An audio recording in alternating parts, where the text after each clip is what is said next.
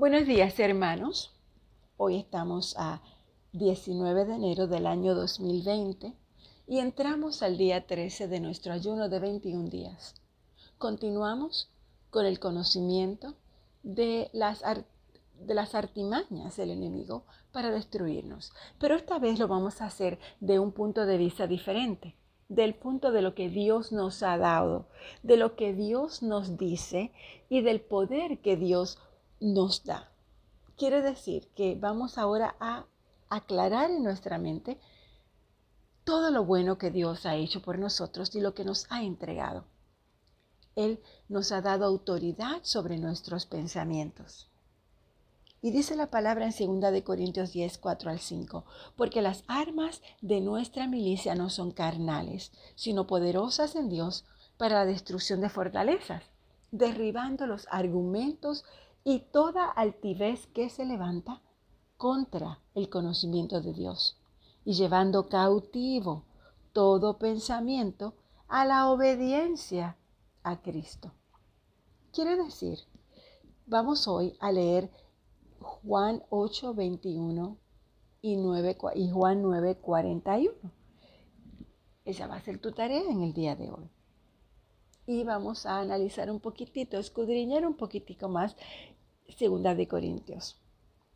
Segunda de, segunda de Corintios 10, 4 al 5.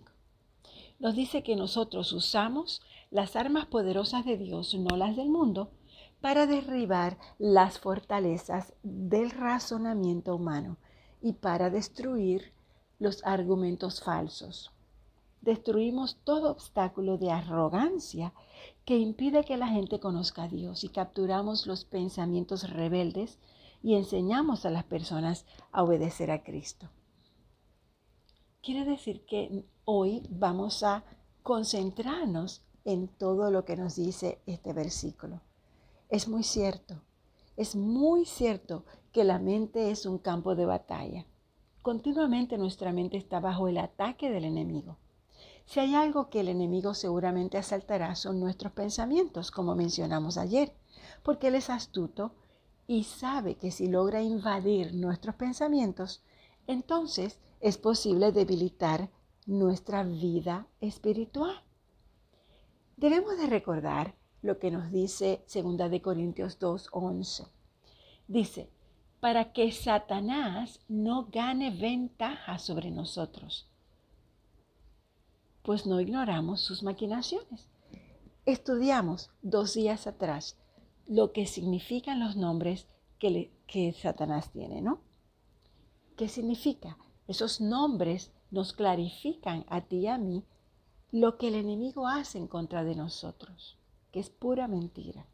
Ayer entendimos, o por lo menos estudiamos, tres maneras como el enemigo ataca nuestra mente, nuestros pensamientos. Entonces, somos llamados a destruir las fortalezas que el enemigo desea levantar contra nosotros.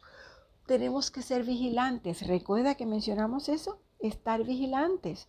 ¿Cómo reaccionamos a la vida? Las cosas que decimos, las cosas que pensamos, las cosas que hacemos. Todo eso nos da una idea clara de cómo el enemigo nos ataca. Porque en esas áreas donde caemos, esas son las áreas que el enemigo conoce de nosotros y comienza a atacarnos.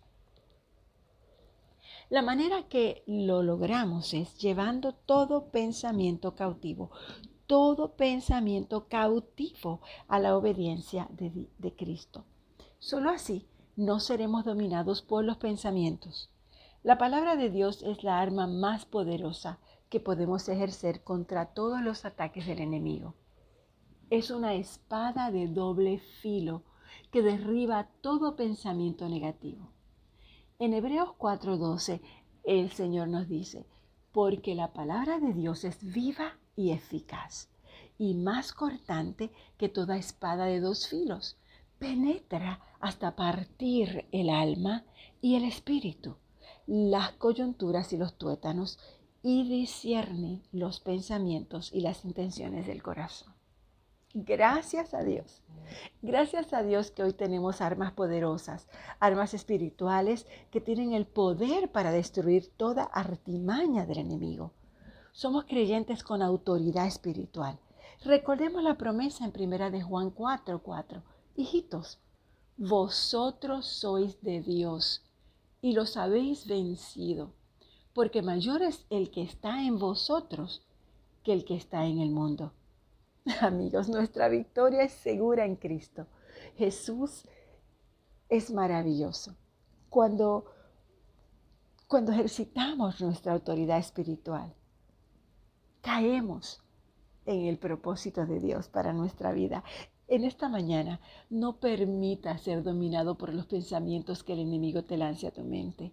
Al contrario, llénate de la palabra de Dios y de seguro experimentarás una transformación en tu vida. Quiero que hoy estudies varias escrituras. La número uno es Primera de Corintios 1.19. Anota, Primera de Corintios 1.19. Nos dice, pues escrito está, destruiré la sabiduría de los sabios y desecharé el entendimiento de los entendidos. Primera de Corintios 3:19 dice, porque la sabiduría de este mundo es insensatez para con Dios, pues escrito está, Él prende a los sabios en la astucia de ellos. Génesis 6:5 dice, y vio Jehová que la maldad de los hombres era mucha en la tierra y que todo designio de los pensamientos del corazón de ellos era el continuo de solamente el mal para ellos. En Hebreos 4:12 nos dice, porque la palabra de Dios es viva y es eficaz y más cortante que toda espada de dos filos. Esto nos, nos está estresando nuevamente, nos está marcando nuevamente lo que significa, lo que es la palabra de Dios y el poder que la palabra de Dios tiene sobre nuestros pensamientos y sobre las intenciones del corazón. Y Mateo 5:19 nos dice que porque del corazón salen los malos pensamientos, los homicidios, los adulterios, las fornicaciones, los hurtos, los falsos testimonios, las blasfemias, la ira y la contención. Así que hoy quiero que tú escribas una oración de respuesta a Dios en agradecimiento a todos los dones que te ha dado. Y quiero que también comiences a escribir una oración para el Señor con tu vida. Todo lo bueno que Él ha hecho en tu vida y las cosas negativas que has hecho y las consecuencias de esas cosas negativas. Y vas a venir a los pies del Señor y le vas a decir, Padre amado, yo te pido perdón por la manera tan testaruda en que he llevado mi vida. Y en estos momentos, Señor, quiero darte las gracias por todas las bendiciones que has traído a mi vida. Gracias por mi familia, por mis hermanos. Gracias, Señor, por todo lo que haces en mí. Enséñame a ver con tus ojos para que de esta forma no caiga, para que de esta manera no me eche atrás. En nombre de Jesús. Amén. Bueno, mis hermanos, ha sido una pequeña reflexión para que estemos concentrados de la manera como el Señor nos ataca. Quiero que analices y examines todos esos pensamientos que vienen a tu cabeza, todo aquello que estás haciendo que no debes de hacer, todo aquello, toda esa reacción emotiva que muchas veces tienes y no debe de ser así, porque cuando estamos en Cristo somos muertos en Él y resucitamos a una vida maravillosamente eterna y maravillosa, victoriosa y gloriosa. Así que mis hermanos, hasta mañana.